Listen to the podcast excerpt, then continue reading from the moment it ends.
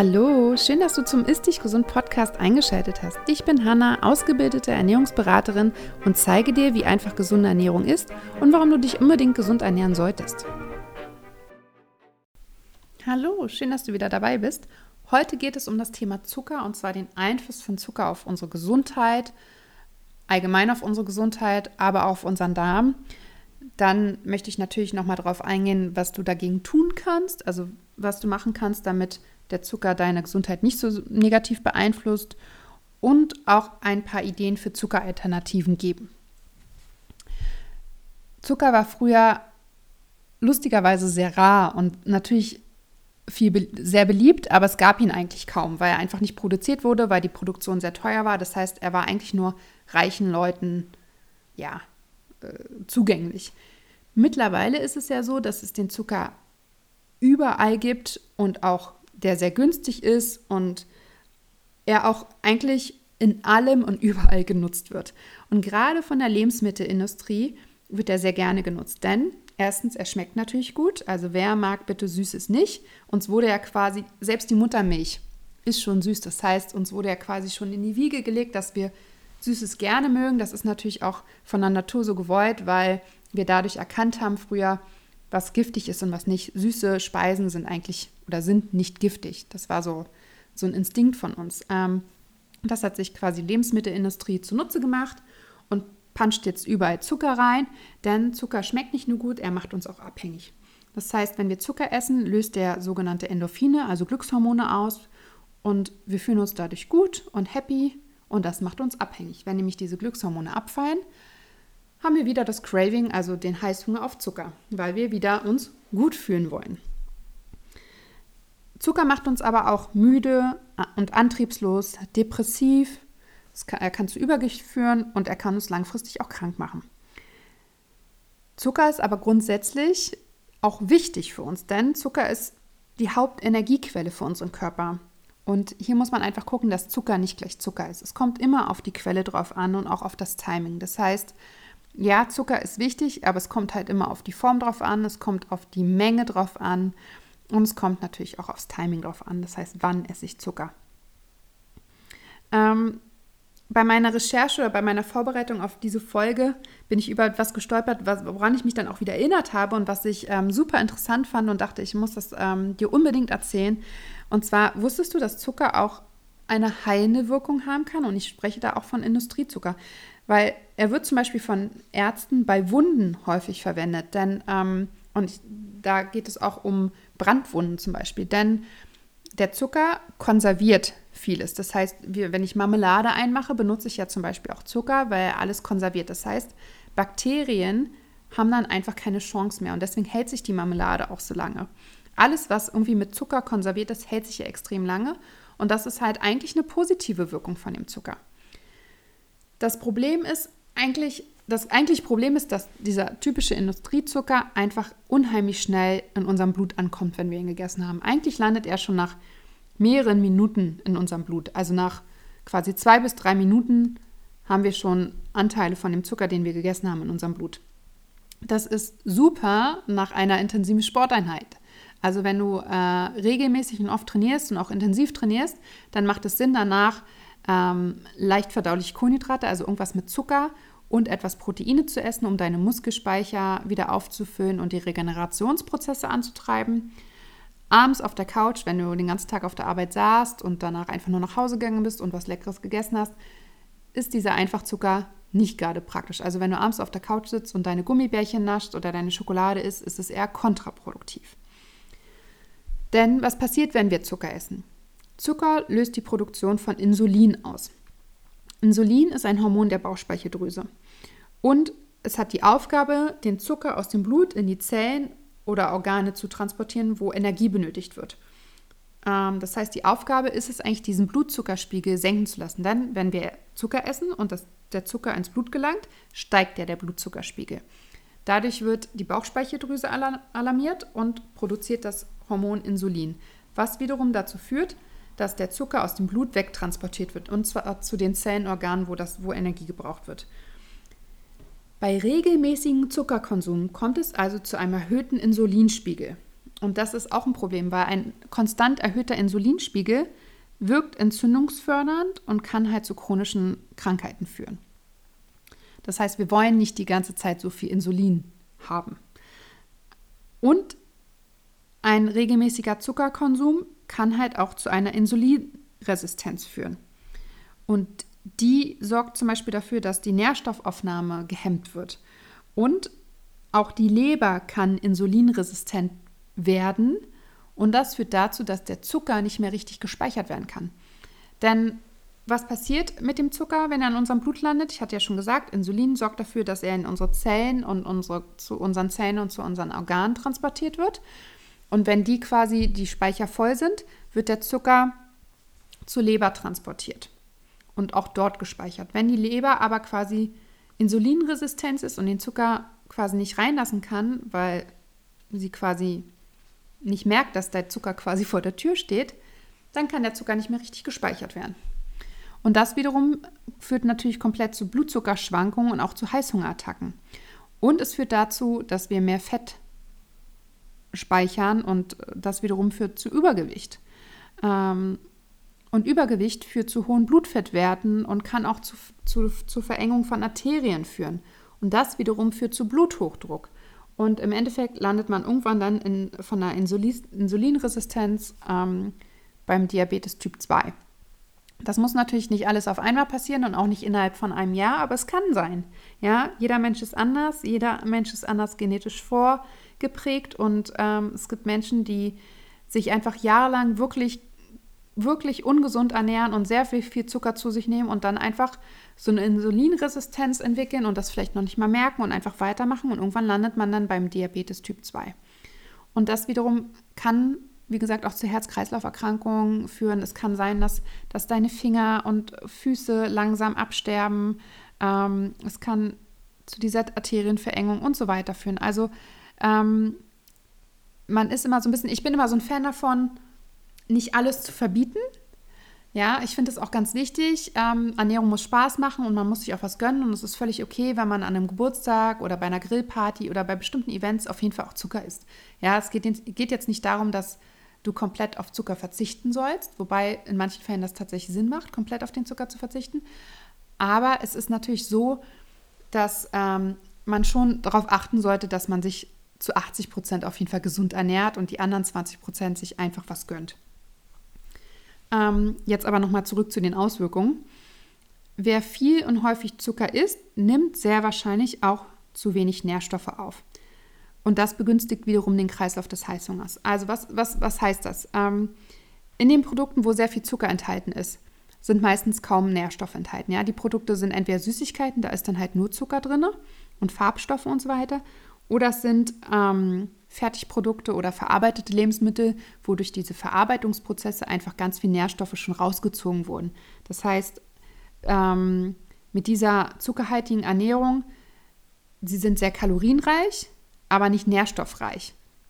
Und wenn mir Nährstoffe fehlen, dann sagt mein Körper, hey, mir fehlt der Nährstoff und der Nährstoff und das fehlt mir auch noch ich brauche den dringend, weil sonst können hier bestimmte Funktionen nicht mehr ablaufen im, im Körper und ich brauche die für den Prozess und ich brauche den, den Nährstoff für den Prozess. Also sagt der Körper hier, ich brauche hier noch wieder Lebensmittel und die schnellst verfügbare Energie ist halt wiederum Zucker, also leicht verdauliche Kohlenhydrate. Und deswegen haben wir ganz oft auch bei einem Nährstoffmangel Heißhunger auf Zucker. Ja, und jetzt nochmal, ich habe ja am Anfang auch gesagt, es kommt auf die Quelle drauf an. Was ist eigentlich der Unterschied zwischen Haushaltszucker, also isoliertem Zucker, und natürlichem Zucker, zum Beispiel in Obst und Gemüse oder Vollkornprodukten? Ich hatte ja schon gesagt, dass isolierter Zucker ganz schnell ins Blut geht, also nach zwei, drei Minuten, nachdem wir ähm, quasi eine Süßigkeit oder eine Schokolade gegessen haben, ist der Zucker eigentlich auch schon im Blut. Das ist bei natürlichem Zucker anders, denn Lebensmittel, die ähm, natürliche Lebensmittel, die Zucker, aber auch Vitamine, Mineralstoffe und Ballaststoffe enthalten, da hängen quasi diese Vitamine, Mineralstoffe und Ballaststoffe, hängen quasi wie eine Bremse an dem Zucker und lassen quasi den Zucker langsamer ins Blut gehen und dadurch auch den Blutzuckerspiegel langsamer ansteigen ähm, und auch wieder langsamer senken. Das heißt, unser Körper kann einfach natürliche Lebensmittel viel besser verarbeiten als diesen Einfachzucker, weil die Auswirkungen auf den Blutzuckerspiegel viel geringer sind. Ich hatte ja schon gesagt, dass die Hauptaufgabe von Insulin ist, äh, den Zucker in die Muskel-, Nervenzellen und Organe zu äh, transportieren, die halt die Energie brauchen. Ähm, und alles, was halt nicht gebraucht wird, wird in Form von Glykogen in der Leber gespeichert, quasi für schlechte Zeiten. Ähm, wenn dieser Speicher von der Leber auch voll ist, was bei einem hohen Zuckerkonsum und zum Beispiel wenig Bewegung äh, relativ schnell geht, dann wird das überschüssige Glykogen als Fett abgelagert. Und zwar da, wo wir immer unsere Problemzonen haben. Das heißt, es wird auf den Hüften, am Po, an den Oberschenkeln oder am Bauch äh, einfach abgelagert und lagert da. Wie ist es jetzt, wenn wir Obst zum Beispiel essen? Nehmen wir mal an, ich esse einen Apfel. Ja? Ähm, dann geht der Zucker langsam ins Blut vom Apfel, der Fruchtzucker.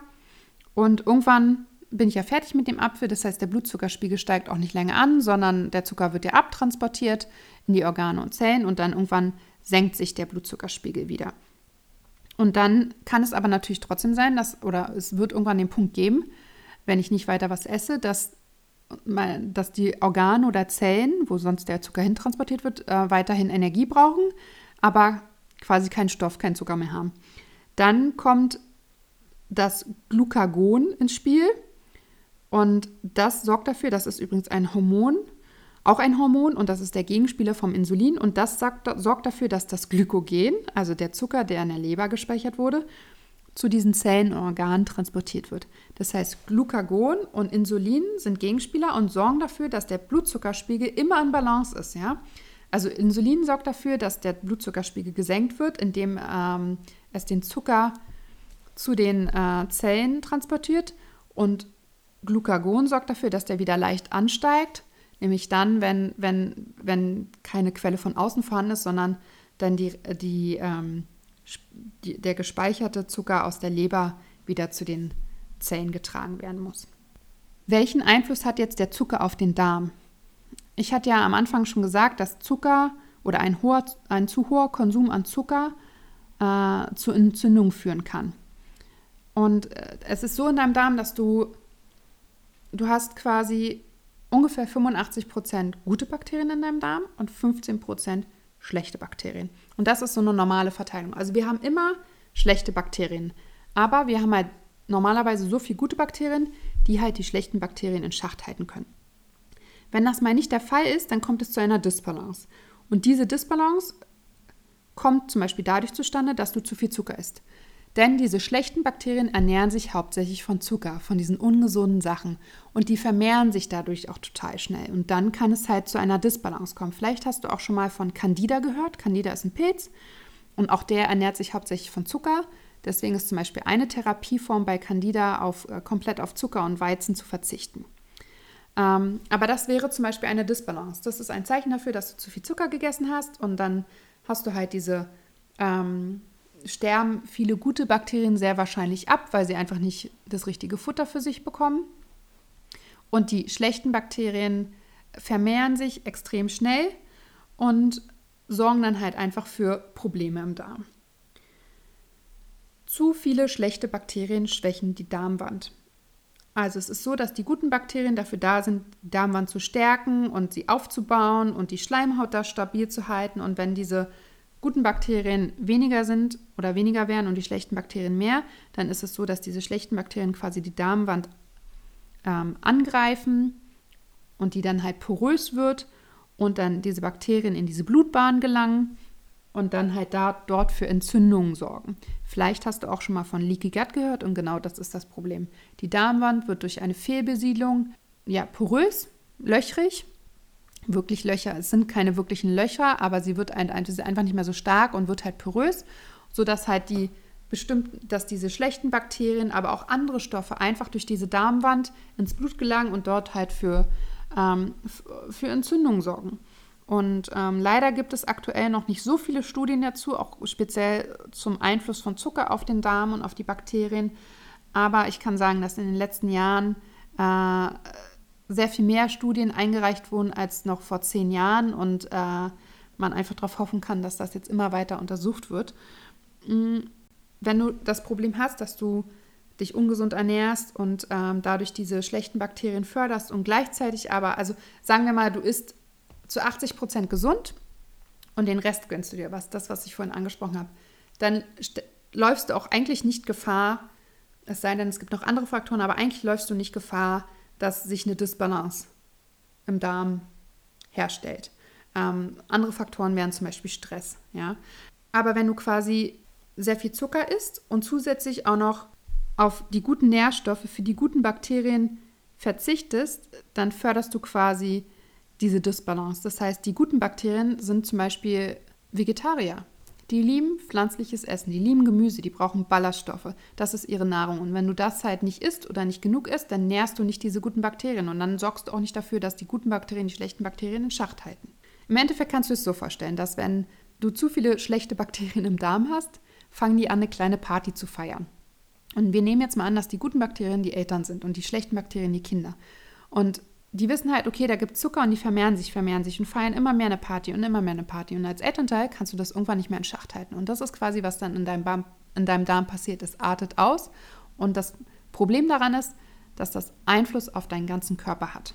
Beziehungsweise haben kann. Denn es gab eine, eine ich habe eine kleine Studie gefunden, leider nur neun Probanden, also wirklich klein und auch nicht wirklich, eigentlich nicht vorzeigbar, aber ich finde auch solche kleinen Studien zeigen schon mal, in welche Richtung es geht. Und zwar hat die gezeigt, dass ein, zu, also dass ein erhöhter Zuckerkonsum ähm, dazu führen kann, dass der Verdauungsprozess verlangsamt ist und auch die Zusammensetzung vom Stuhl verschlechtert ist.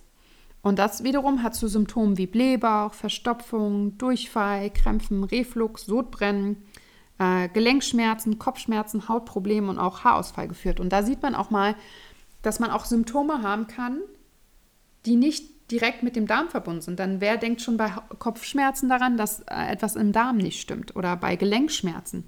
Aber das sind auch Symptome von Darmproblemen. Und ähm, wenn quasi, wenn du dann durch, durch diese äh, Disbalance im Darm, also zu viel Zucker, einfach an Verstopfung leidest, dann liegen ja auch die Lebensmittelpartikel in deinem Darm rum und dann gären die irgendwann und sorgen für Probleme, ja, und werden irgendwann toxisch und so weiter. Also der, es ist ganz wichtig für deine Gesundheit, dass der Verdauungsprozess gut abläuft und dass du auch regelmäßig ähm, regelmäßigen Stuhlgang zum Beispiel hast, ja. Also äh, man sagt immer so, dass ähm, dreimal am Tag bis alle drei Tage normal ist und alles, was quasi da drüber oder darunter ist, ist eigentlich nicht gesund.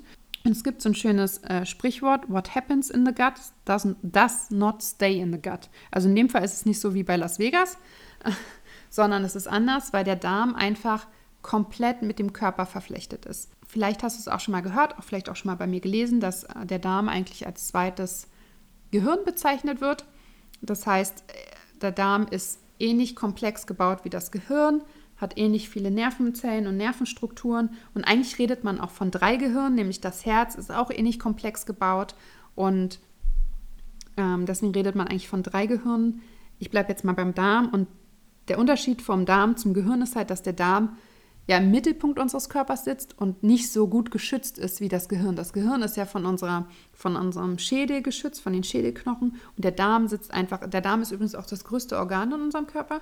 Und er sitzt da einfach und ist quasi die Barriere zwischen der Außenwelt und unserer Innenwelt. Und mit dem Mikrobiom, also mit den Bakterien, die wir im Darm haben, unser ganzer Körper ist mit dem verbunden. Ja? Die kommunizieren mit, unseren, mit dem ganzen Körper. Und zum Beispiel haben sie Auswirkungen auf unsere Stimmung oder halt auch, wie gesagt, auf unsere Gesundheit und auch unser Wohlbefinden. Sie ähm, schützen uns vor schädlichen Eindringlingen oder Mikroorganismen. Das heißt, wenn da irgendwas reinkommt, dann schlagen die Alarm und informieren das Immunsystem. Ja? Sie trainieren dadurch auch täglich das Immunsystem. Das Immunsystem sitzt ja auch zu 70, 80 Prozent im Darm und unsere Bakterien alarmieren quasi, weil sie halt die Barriere zwischen der Außen- und der Innenwelt sind, das Immunsystem oder kommunizieren mit den Immunzellen. Ja? Sie haben aber auch Einfluss auf unser Körpergewicht und auch auf die Kalorienverwertung. Das heißt, es gibt Bakterien, die mehr Energie aus der Nahrung ziehen als andere Bakterien. Und wenn das sind halt auch Bakterien, die du mehr hast, wenn du dich schlecht ernährst. Also Firmicutes heißen die zum Beispiel. Und äh, wenn du quasi eine Vielfalt von denen hast, neigst du dazu, am Tag ungefähr 250 Kalorien mehr aufzunehmen als jemand, der die, die Bakterien nicht in so großer Vielfalt hat oder in so großer Menge.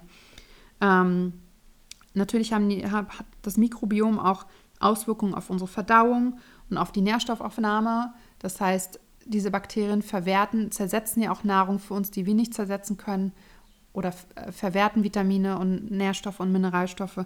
Und sie sind auch an der Synthese von Vitaminen beteiligt. Das heißt, also sie produzieren quasi Vitamine. B12, Folat und Vitamin K gehören zum Beispiel dazu. Und das ist auch, ne? Also wenn, wenn diese Bakterien nicht vorhanden sind, dann können wir halt diese Vitamine nicht produzieren. Sie sind aber auch daran beteiligt, dass äh, bestimmte Fettsäuren ähm, produziert werden. Denn ich hatte ja schon gesagt, dass die guten Bakterien vor allem äh, Pflanzenfresser sind und ähm, total auf Ballaststoffe stehen. Und ähm, wenn sie halt, und wir können diese Ballaststoffe ja nicht verwerten, aber unsere Darmbakterien tun das, die guten Darmbakterien. Und diese Ballaststoffe werden von den Darmbakterien in kurzkettige Fettsäuren umgewandelt. Und das führt zum Beispiel dazu, dass eine Insulinresistenz verbessert werden kann. Sie liefern aber auch Energie für die Darmzellen. Sie lindern Entzündungen, also diese kurzkettigen Fettsäuren. Sie denken aber auch das Darmkrebsrisiko und schützen die Nervenzellen im Darm und im Gehirn vor oxidativen Schäden. Ja, also es gibt ganz viele Pluspunkte und es gibt ganz, das sind alles super Gründe, um einfach mehr Ballaststoffe zu essen.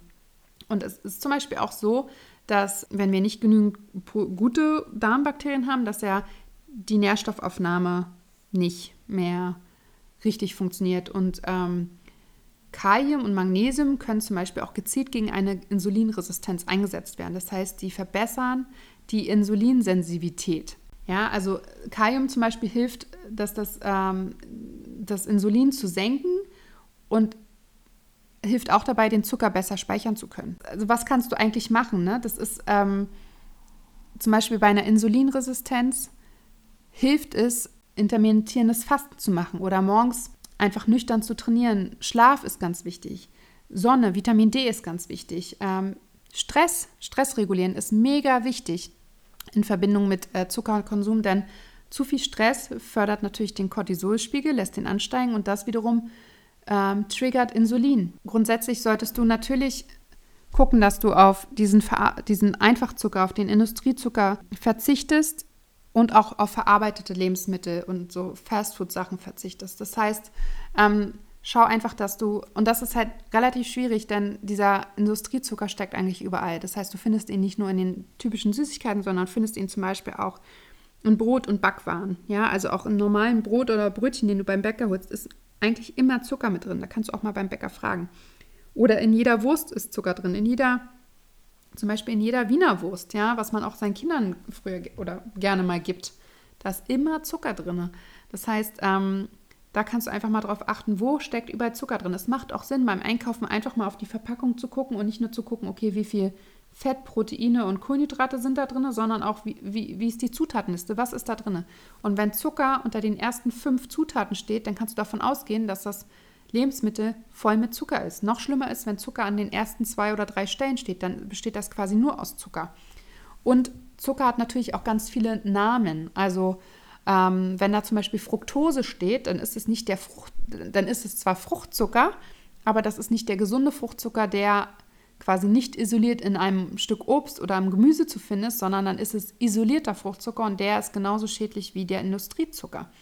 Ja, also einfach auch da mal drauf achten. Vielleicht auch als, ähm, als kleiner Tipp, was sind so gesunde Zuckeralternativen? Ja, also ich würde, wenn ich die Wahl habe, versuche ich immer natürliche Zuckerquellen zu wählen, weil die einfach, nicht weil sie den Blutzuckerspiegel weniger ansteigen lassen, sondern die Auswirkungen sind die gleichen, aber diese natürlichen Zuckerquellen liefern zusätzlich noch Nährstoffe und die helfen dabei, den Blutzuckerspiegel zu nicht ganz so krass ansteigen zu lassen. Also, also anstatt des weißen Industriezuckers zum Beispiel für Menschen, die fruktoseintolerant sind, ist Reissirup, ähm, glaube ich, die beste äh, Süßungsquelle. Dann äh, Kokosblütenzucker, Dattelsirup ist eine Möglichkeit. Honig ist, äh, ist eine tolle Quelle, weil Honig auch, also jedenfalls unverarbeiteter Honig, der irgendwie aus deiner Gegend stammt, hat ähm, ganz, ganz viele Nährstoffe und hat ganz viel auch positive Wirkung auf deine Gesundheit.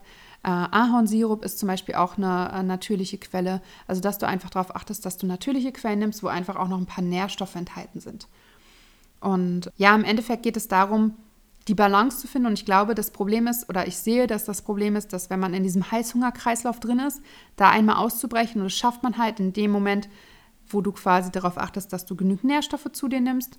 Also, dass wirklich deine Mahlzeiten dass deine Hauptmahlzeiten gesunde und komplexe Kohlenhydrate enthalten, gesunde Fette und äh, Proteine, ähm, dass du einfach eine Vielfalt an Gemüse isst, dass du, ähm, auch wenn du, wenn du snackst, dass du auch darauf achtest, dass da entweder Fette oder Eiweiße enthalten sind, die den Blutzuckerspiegel wieder konstant halten, Zuckerkonsum allgemein runterfahren oder dann einsetzen, wenn der Körper den Zucker braucht, zum Beispiel nach einer intensiven Sporteinheit. Ähm, ganz viel Zucker ist zum Beispiel auch in Säften drin. Ja, also wenn du zum Beispiel viel Säfte trinkst, nimmst du auch unheimlich viel Zucker zu dir. Und einfach mal beobachten, was was ich auch immer wieder sage, es hilft, wenn du keine Ahnung hast, einfach mal ein Ernährungstagebuch zu schreiben und aufzuschreiben, was du isst und einfach zu gucken, okay, wo könnte überall Zucker versteckt sein? Das fällt meistens erst auf, wenn man es aufschreibt. Und dann, ähm, ja, ich finde die 80-20-Regel ist immer, damit fährt man ganz gut, damit gönnt man sich was, weil wenn du dir alles verbietest, dann ist der, ist, dann steigt das Bedürfnis genau danach an, weil du es dir halt verbietest. Das heißt, du solltest einfach äh, gucken, dass du ja, dass du hauptsächlich gesund ernährst und dir trotzdem was gönnst und das dann auch genießt. Ja, also wenn du dir was gönnst, dann genieß es auch, weil sonst war es ja doppelt umsonst. Und ich hoffe, ich konnte dir jetzt einiges mitgeben. Ich hoffe, ich konnte dir ein bisschen erklären, was passiert, wenn wir Zucker essen und welche Auswirkungen Zucker auf unseren Körper haben kann, vor allem auch auf den Darm und dass du dir davon ein bisschen was mitgenommen hast. Ich freue mich, wenn du mir Wünsche, Anregungen für weitere Folgen schickst. Ja, ich ähm, habe natürlich auch ganz viele Ideen, aber ähm, ich finde es auch immer schön, wenn jemand sagt, hier kannst du mal eine Folge dazu machen, weil ich einfach, weil ich weiß, es interessiert viele und dann mache ich was für euch und das freut mich natürlich. Ähm, ich habe übrigens auf meiner Webseite hannah-willemsen.com gibt es, äh, wenn du meinen Newsletter abonnierst, aktuell ähm, elf Rezepte und zwar darmfreundliche Rezepte äh, die auch Meal Prep tauglich sind. Also du kannst dich ganz einfach auf meiner Webseite für meinen Newsletter anmelden und bekommst dann automatisch diese Rezepte zugeschickt plus ähm, wertvolle Informationen zum Thema Darm und die ermöglichen dir auch, glaube ich, einen ganz guten Einstieg in das Thema Darmgesundheit. Ähm, ich freue mich wie immer, wenn du diesen Podcast äh, auf iTunes positiv bewertest, vielleicht auch mit einem kleinen Kommentar. Und ansonsten, wenn ich etwas nicht beantwortet habe, wenn dir etwas fehlt oder wenn du noch Zusatzinformationen brauchst, dann schreib mir auch gerne. Äh, meine E-Mail-Adresse findest du in den Shownotes. Und ansonsten wünsche ich dir eine tolle Woche und ähm, ja, hoffe, dass du gesund bleibst. Bis bald.